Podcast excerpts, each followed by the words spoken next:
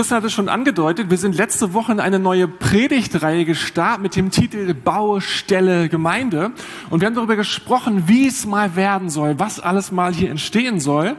Und wenn ihr wollt, müsst ihr mal bei Facebook oder Instagram gucken. Da entstehen nämlich Woche für Woche so kleine Filme. Man hat so ein bisschen den Eindruck, was da gerade am Werden ist und wo wir gerade stehen. Äh, wenn ihr Lust habt, guckt doch mal rein. Christian hat auch angesprochen, ich möchte mit euch heute über Fundamente sprechen. Denn die sind ja auf jeder Baustelle am Ende des Tages entscheidend, wenn da mal was richtig Schönes, etwas richtig Großes drauf gebaut werden soll. Fundamente haben vor allen Dingen eine Funktion, sie müssen tragen. Sie müssen halten. Sie müssen stehen, egal was da an Lasten oben drauf kommt. Und das kann man ja leicht auch auf unser eigenes Leben übertragen. Jeder von uns verwettet ja sein Leben irgendwie auf ein Fundament. Jeder von uns entscheidet bewusst oder unbewusst bewusst, auf welches Fundament er sein Leben stellen will, was ihm Wert gibt, was ihm Würde verleiht, wo, wo er denkt, Sinn drin zu finden, was ihn erfüllt. Und wo wir auch darauf hoffen, wenn es mal durch schwierige Zeiten geht, wenn Druck und Leid unser Leben trifft. Und natürlich wird die Frage nach dem Fundament auch relevant, je näher der Tod rückt, je näher das Sterben rückt und wir uns über auseinandersetzen müssen, was kommt da? Dann ist die Frage, worauf stehe ich? Was glaube ich? Was hoffe ich?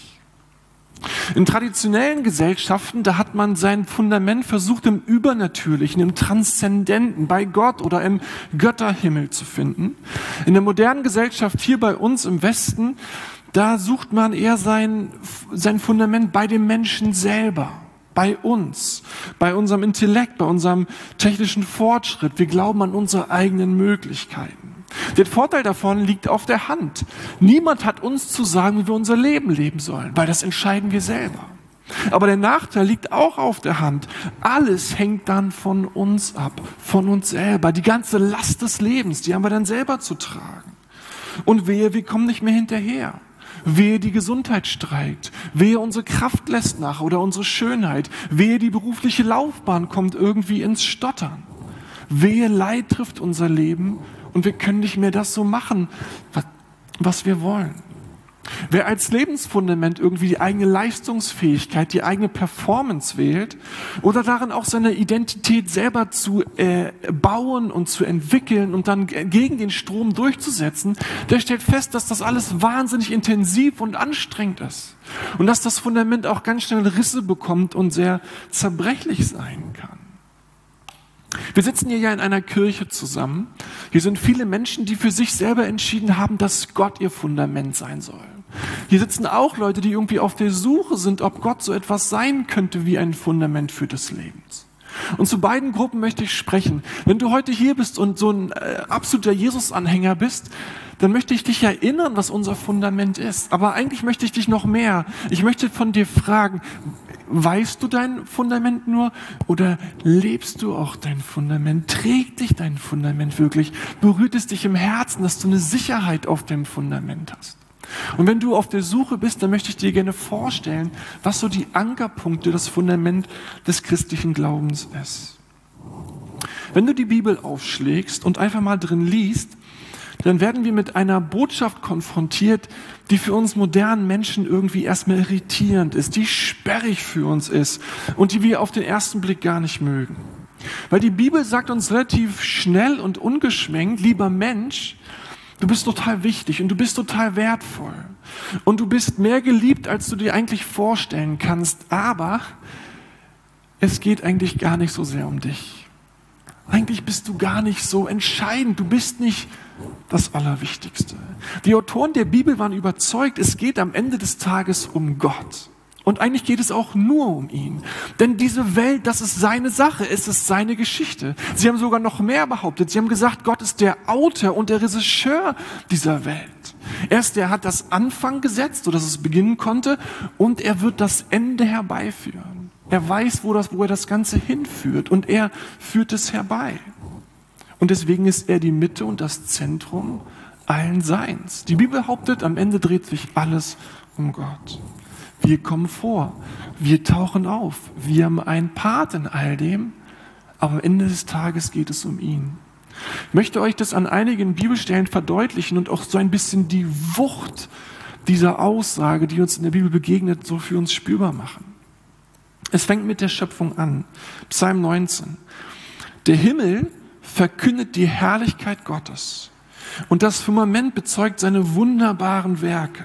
Ein Tag erzählt es dem anderen und eine Nacht teilt es der anderen mit. Hier wird gesagt, sehr poetisch ausgedrückt, was wir an anderen Stellen finden, diese Welt ist kein Zufall.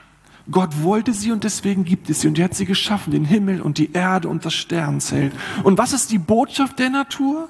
Was erzählt sie uns? Sie erzählt uns von der Herrlichkeit Gottes. Sie bestaunt die Herrlichkeit, sie besingt die Freude am Leben, die Gott hat, die Freude am Gestalten, die er mitbringt, seine verschwenderische Kreativität, seine Liebe zum Detail, aber auch seine Ordnung, die er hineingelegt hat und seine Weisheit, wie das alles zusammenspielt. Es geht dann bei Gott auch um die Heil, in der, in der Heilsgeschichte, also wie er Heil macht und wiederherstellt, was wir Menschen so oft was wir Menschen kaputt gemacht haben. Und das geht schon im Alten Testament los, wenn es darum geht, wie er das Volk Israel zu seinem Volk gemacht hat und wie er es gerettet hat. Lese euch mal aus Jesaja 63 vor. Da erst dachten wir wieder, da erst dachten sie wieder an die früheren Zeiten, an Mose und sein Volk. Wo ist der Gott, der damals Israel durch das Meer führte, mit Mose an der Spitze? Wo ist er, der sie mit seinem Heiligen Geist beschenkte? Wo ist der mächtige Gott, der Mose beistand? Damals teilte er das Wasser des Roten Meeres und ließ sein Volk hindurchziehen. Keiner glitt aus, alle liefen so sicher wie Wildpferde in der Steppe. Tat Gott diese Wunder nicht, damit sein Name für alle Zeiten berühmt würde? Der Geist Gottes führte das Volk und brachte sie schließlich ins, Land Kanaan. So hast du, o oh Gott, dein Volk damals geführt, damit dein herrlicher Name geehrt wird. Zweimal sagt Jesaja hier, worum es eigentlich ging in der Heilsgeschichte der Rettung Israels. Es ging um Gott und es ging um seinen Namen. Gott sollte berühmt werden. Gott sollte bekannt werden. Sein Name sollte groß gemacht werden auf der ganzen Erde damit alle wissen, was er kann, wie gut er ist und dass er seine Versprechen hält. Und dass der Pharao von Ägypten, der sich Gott schimpft, in Wirklichkeit nichts, aber auch gar nichts mit dem lebendigen, einzigen Gott äh, zu vergleichen ist, dass da nichts im Vergleich zu ihm. Und dass Gott ein besonderes Herz für die Schwachen und Unterdrückten hat und ihnen Land geben möchte und sie zu sich rufen will. Dann lesen wir weiter im Neuen Testament, wenn es um das Heil aller Menschen geht, dass Jesus kurz vor seiner Kreuzigung, kurz bevor er sein eigenes Leben hingeben wird für die Menschen und für die Sünde ihrer Schuld zahlen wird, wir, da sagt Jesus folgendes, Johannes 12, meine Seele ist in diesem Augenblick tief traurig. Soll ich beten, Vater, bewahre mich vor dem, was vor mir liegt? Doch eben deshalb bin ich ja gekommen.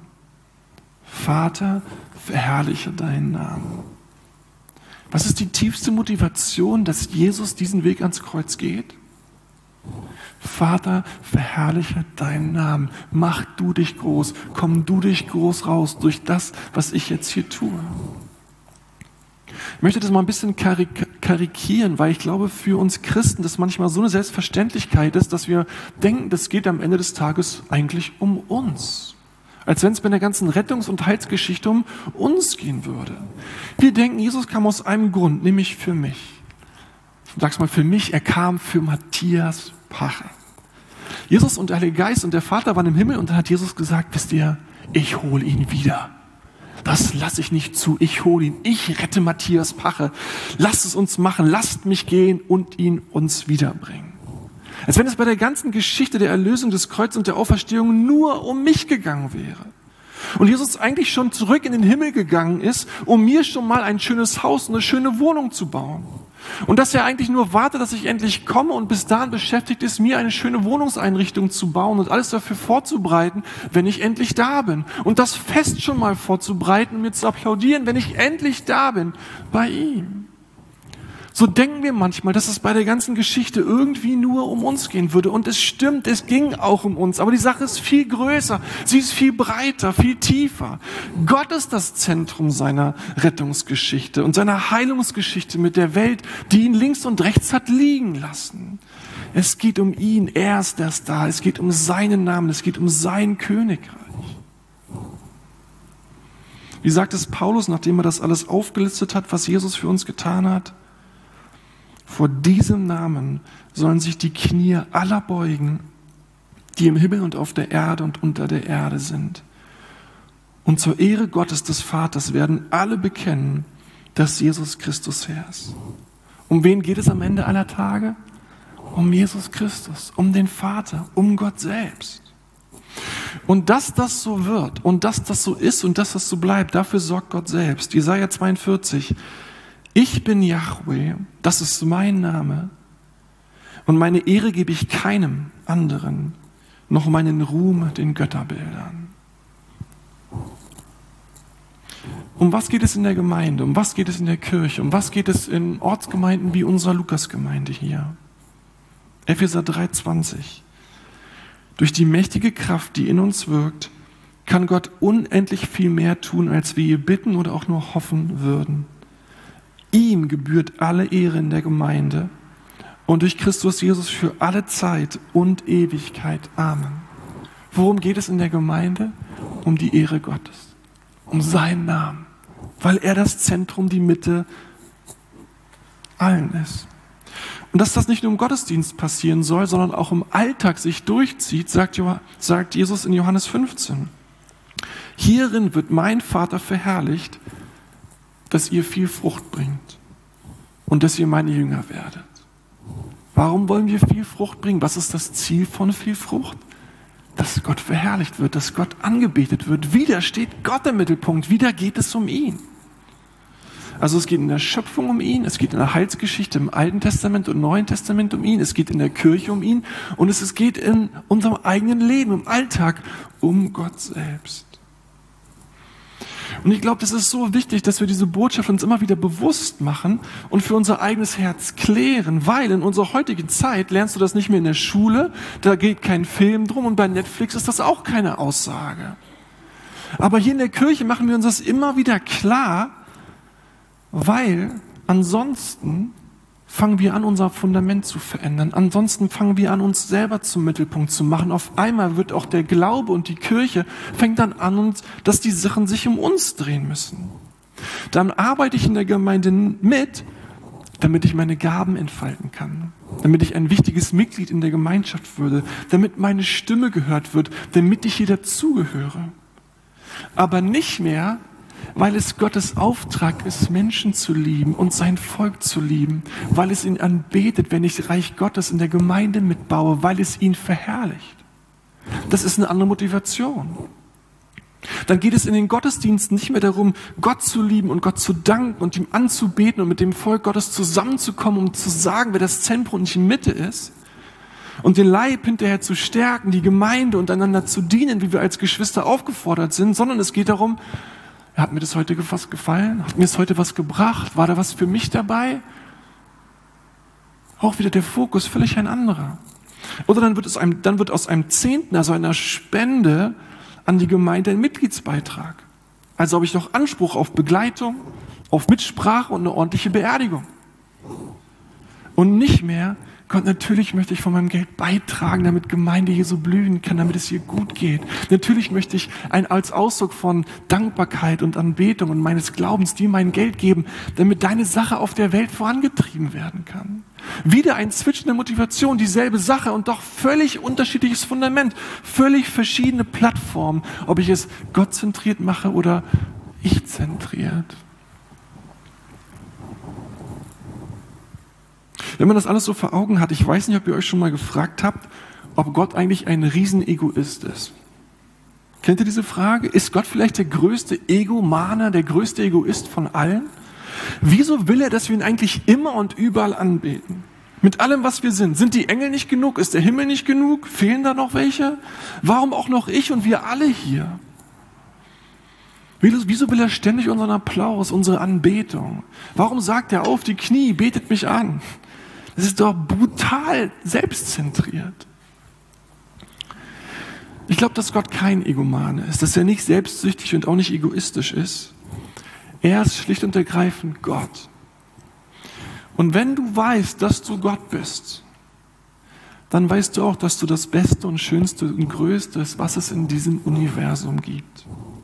Dann weißt du, dass alles, was du geschaffen hast, was die Menschen bewundern und lieben, also Schönheit und Natur und Sport und Freundschaft und Intimität und Sexualität und, und Liebe und Kunst, hier nur ein alles ein Abbild von dir selbst ist. Ein Abbild von dem, wer du bist. Es, es ist eine Reflexion deiner selbst.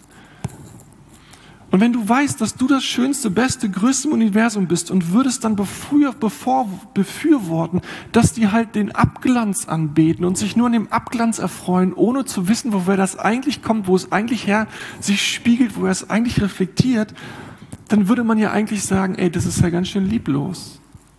Das ist ja ganz schön lieblos, dass du nicht sagst, wo die eigentliche Schönheit, die eigentliche Weisheit, die eigentliche Größe herkommt. Und würde Gott damit sagen, ihm ist es für ihn ist in Ordnung, dass du das halt anbetest, was weniger schön, weniger wert, weniger wichtig ist und dich damit zufrieden gibst. Aber das wird Gott nicht machen, weil er uns dann doch zu sehr liebt und das Beste für uns will. Und deswegen hat er nur das Beste für uns um Sinn. Und was ist das Beste im Universum? Ja, er ist es eben selbst. Weil alles andere nur ein Abdruck, ein Abglanz seiner selbst ist. Gott ist also kein Egomane, wenn er sagt, ich bin das Beste, Schönste, Größte, bete mich an, mach mich zum Zentrum, dreh dich um mich, sondern er tut es, weil er weiß, dass das genau das ist, was unserem Leben Halt und Ordnung und starkes Fundament gibt. Je mehr Gott und Christus in deinem Leben zu finden ist, desto besser geht es uns. Gott ist kein Egomane, er sagt es, weil er uns liebt und weil er uns geschaffen und designt hat. Und weil wir geschaffen worden sind für Nähe und für Freundschaft und für Intimität mit ihm. Weißt du, Gott braucht deine Anbetung nicht. Er wird nicht weniger Gott, wenn du ihn nicht anbetest. Wenn du heute entscheidest, Gott, ich werde dich niemals mehr anbeten, Schluss aus, dann ist Gott nicht zutiefst erschüttert. Dann ist er auch nicht beleidigt. Dann setzt er sich auch nicht in die Ecke und sagt, ich bin am Ende. Gott ist Gott, Gott geht's voll gut heute Morgen. Der ist zufrieden, der ist happy, den kann nichts aus der Bahn werfen, der steht, sein Fundament ist sicher. Es tut ihm leid um dich, aber er ist doch nicht erschüttert in sich, weil du ihn nicht anbetest. Er sagt das, damit es uns gut geht, damit unser Leben zum Blühen kommt, damit wir einen sicheren Halt, ein Fundament haben und nicht nur in Kunst und Musik und in Liebe und in allen möglichen Erfüllung suchen, wo sie doch eigentlich nur ein Zeichen sind auf den, der wirklich erfüllt. Das ist das Fundament, dass er sagt, am Ende geht es um mich selbst und wenn du das tust, wird es dir gut tun. Aber dieser Gott ist nicht einfach nur groß und hat das Beste für uns im Sinn. Er ist tatsächlich ein Gott, den man auch von Herzen lieben kann, dem man von Herzen vertrauen kann, mit dem man wirklich zusammen sein will. In der Reformationszeit vor 500 Jahren, da hat man ein, ein, ein Paar der Überzeugung des christlichen Glaubens, mit dem der christliche Glaube steht und fällt, ganz griffig formuliert und zusammengefasst. Und äh, das habt ihr bestimmt gehört, 2017 war ja 500 Jahre Reformation, da haben sie gesagt, am Ende des Tages geht es allein um Christus, allein um den Glauben, allein um die Gnade und allein um die Schrift und am Ende alles zur Ehre Gottes. Das haben sie gesagt, das sind die fundamentalen Aussagen des christlichen Glaubens, das ist das Fundament, auf dem jeder Christ sein Leben bauen sollte. Und wenn wir das machen, waren sie überzeugt und sind wir als Christen überzeugt, dann würden wir darin eine Klarheit, eine Eindeutigkeit finden, dann könnte unser Herz darauf ruhen und Frieden finden und feststehen. Und deswegen will ich Sie noch mal ganz kurz in Erinnerung rufen. Es beginnt damit, dass wir sagen, allein Christus, allein Jesus Christus. Die biblischen Autoren waren sich einig, Gott wurde Mensch, Gott wurde einer von uns und ist in Jesus Christus über diese Welt gelaufen. Und im Zentrum unseres Glaubens steht der allmächtige Gott, der für seine Feinde stirbt, der Versöhnung will, der Frieden will, der uns will, der Wiederherstellung bringt, der sein Leben für seine Feinde gibt. Kennst du einen Gott, der bereit ist, sein eigenes Leben für Menschen hinzugeben? Der bereit ist, sein eigenes Leben für Menschen zu geben? Der seine Macht nicht benutzt, um Menschen fertig zu machen oder klein zu halten, sondern seine Macht benutzt hat, um Menschen groß zu machen und zum Blühen zu bringen?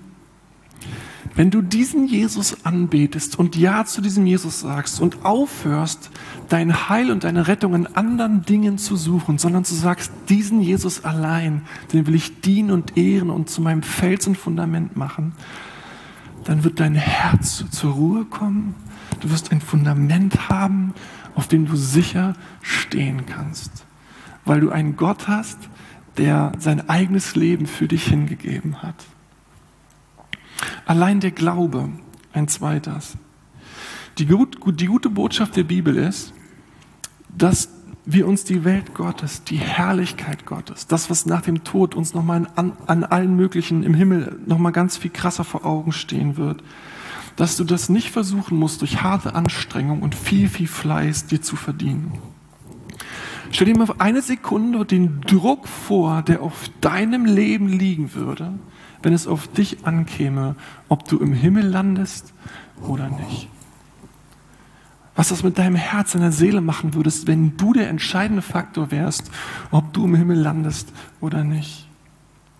Stattdessen sagt der christliche Glaube, dass das Vertrauen auf Jesus und sein Werk, dass er für dich gestorben und auferstanden ist, ausreicht, damit der Himmel dir geschenkt wird. Ein kleines bisschen Vertrauen auf diesen Jesus und sein Werk und dir ist die ganze Last dieses Themas von den Schultern genommen.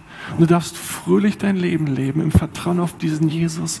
Und der Himmel wird dir aufgeschlossen. Dem Tod ist die Macht genommen. Du kannst auf ihn allein vertrauen. Wenn wir diese Botschaft feiern, wenn wir sie anbeten und so wieder vor Augen malen, wie wir das Sonntag für Sonntag machen, dann bringt es unser Herz zu schmelzen und, und wir lieben diesen Jesus noch mal mehr, weil, weil da kein Druck ist, sondern Freude. Allein die Gnade heißt es dann. Wisst ihr, wenn ihr wüsstet, was mein eigenes Leben für eine Ansammlung an Fehlern, Versagen, falschen Entscheidungen, bösen Gedanken, egoistischen Haltungen ist, dann würdet ihr euch abwenden und hier rausgehen. Und ihr hättet mich niemals zu eurem Pastor gemacht. Zum Glück sieht's Gott anders. Jedes einzelne falsche Spiel meines Lebens ist bei ihm offenbar. Er sieht es alles. Ich kann mich nicht vor ihm verstecken und er ist der Richter meines Lebens. Er wird mich am Ende richten. Und durch Jesus spricht er mir zu, über deiner, über deiner Vergangenheit, Matthias, über, deiner, über deinen Fehler und deiner Scham, Gnade. Und er spricht mir zu über deine Gegenwart, über deinen Fehler und deiner Scham, Gnade. Und er spricht uns zu über deine Zukunft, über den Fehler, die du machen wirst und die Scham, die du empfinden wirst, Gnade. Und wenn wir das anbeten wenn wir das als unser Fundament nehmen, was das für eine unglaubliche Sicherheit und Ruhe in unser Leben bringt, dass wir begnadete Menschen sind, dass die Fehler nicht das letzte Wort haben, dass die falschen Abbiegungen nicht das letzte Wort haben, sondern dass wir einen Gott haben, der über all das ausruft. Gnade sei mit dir. Gnade zu feiern, Gnade zu schmecken, sich an der Gnade zu erfreuen, das lässt das eigene Herz zum Schmelzen bringen. Entweder gehst du auf die Knie und sagst, Gott, was soll ich anderes außer dir anbeten? Jesus, was soll ich anderes anbeten außer dich? Oder du kannst entscheiden, naja, aber so schlecht bin ich doch jetzt auch nicht. Die anderen machen doch auch bitte Sachen und versuchen dich irgendwie einzubringen und dann geht's um dein, dann geht's um dich, um deinen Stolz. Gnade ist was anderes. Gnade ist zu sagen, Jesus, du hast recht aber deine Gnade darf ich feiern. Und allein die Schrift, allein die Bibel. Es ist nicht hammercool, dass Gott mit uns redet, dass er sich nicht in Schweigen hüllt, dass er nicht Verstecken spielt mit uns. Er lässt uns nicht im Unklaren. Alles, was wir müssen, müssen, alles, was wichtig ist für uns, alles, was für ein solides Fundament wichtig ist, hat er uns mitgeteilt. Wir können es lesen, wir können es studieren. Du kannst dein, dein, dein Leben damit zubringen, die Schrift studieren und zu überlegen, ob, doch nicht, ob es doch an was an der Bibel auszusetzen gibt. Oder aber du kannst anbeten und staunen, dass Gott geredet hat. Und das, was du verstanden hast, zu entdecken und dich daran zu erfreuen und deine Seele daran zu hängen. dass du weißt, was Gott über dich denkt. Dass Gott weiß, was er über das Leben gesagt hat, dass wenn du es tust, es dein Leben Stabilität und Ordnung gibt, welche Werte am Ende wichtig sind und durchhalten. Wenn du dich daran erfreust und die Schrift damit liest und sagst, Gott, was hast du gesprochen, dann wird die Bibel ein Schatz, den du nicht mehr loslassen möchtest. Und dann Solo, Deo, Solo Deo Gloria, alles zur Ehre Gottes. Erst wenn du das alles anbetest, erst wenn du das alles bejahst, küsst, an dein Herz lässt, es bejahst, erst dann kommt es zum Blühen. Erst dann macht es Sinn, erst dann wird es eine große Geschichte. Und deswegen macht es so Sinn, dass wir in der Kirche das alles anbeten über das, was Jesus gemacht hat. Deswegen macht es Sinn, dass wir in unserem eigenen Leben, im Alltag das anbeten wollen und Gott verherrlichen, dass diese Wahrheiten in uns zum Leben kommen und dass das Fundament sicher wird. Euch, wenn du mit Jesus unterwegs bist, erinnern, das ist nicht nur etwas, was du wissen darfst. Ich kenne die Solas aus der Reformation, yeah. Das ist nicht die Frage, ob du es weißt. Die Frage ist, ob du in Gnade und Glaube in Christus in der Schrift gebettet bist und ob das dein Fundament ist, auf dem du ruhst in den Themen deines Lebens. Und wenn du den Glauben gerade am Entdecken bist und fragst, könnte das was sein, und es ist nicht am Ende die Frage, ob du das Christsein gut zusammenfassen kannst, sondern ob du dich darauf stellen möchtest, dich darauf verlassen willst, ob dieser Jesus dein Fundament sein darf.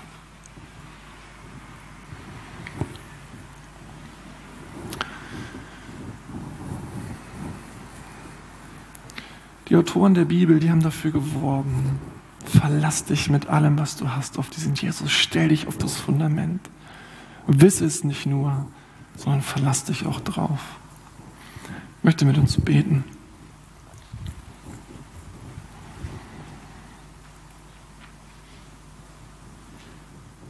Jesus ist irgendwie nett und schön, sich einem schönen Sonntagmorgen mal über das eigene Lebensfundament Gedanken zu machen, aber wir alle wissen, dass sich das Fundament immer erst dann zeigt, wenn es richtig hart auf hart kommt, wenn die Stürme des Lebens toben, wenn die Dinge auseinandergeraten und es sich dann zeigt, ob unser Leben gut gegründet ist, ob wir feststehen, ob das Fundament wirklich trägt. Und ich danke Jesus, dass in dieser Gemeinde so viele Lebensgeschichten zusammenkommen und so viel Erzeugnis ist dessen, wie sehr du trägst und wie stark du bist und dass man sein Leben so betten kann auf das Fundament, was du selber bist. Und ich möchte dir mal danken, dass du in der Heiligen Schrift all diese Themen offenbar gemacht hast und wieder so viel lesen, wie du Menschen begegnet bist, dich Jesus kennenlernen können und, und du uns, ja, den Vater groß gemacht hast. Und wir möchten, Jesus, dass es in dieser Gemeinde um dich geht. Wir möchten, dass es in unserem eigenen Leben um dich geht. Und wir möchten, dass du uns hilfst, dass wir uns wirklich mit allem, was wir sind, auf dich verlassen und sicher und fest stehen. Und ich möchte dich bitten für alle, die gerade verunsichert sind, weil das Leben so stürmt, dass sie sich auf dich verlassen und ruhig werden und sicher stehen und wieder Fundament unter den Füßen finden. Dass sie wissen, am Ende geht es um dich und du schreibst deine Geschichte. Und Christus und Glaube und Gnade und die Schrift ist das, was sie brauchen, um am Ende durchzukommen und anzukommen. Danke, Jesus, dass du so gut bist und dass wir dir glauben und dir vertrauen dürfen. Amen.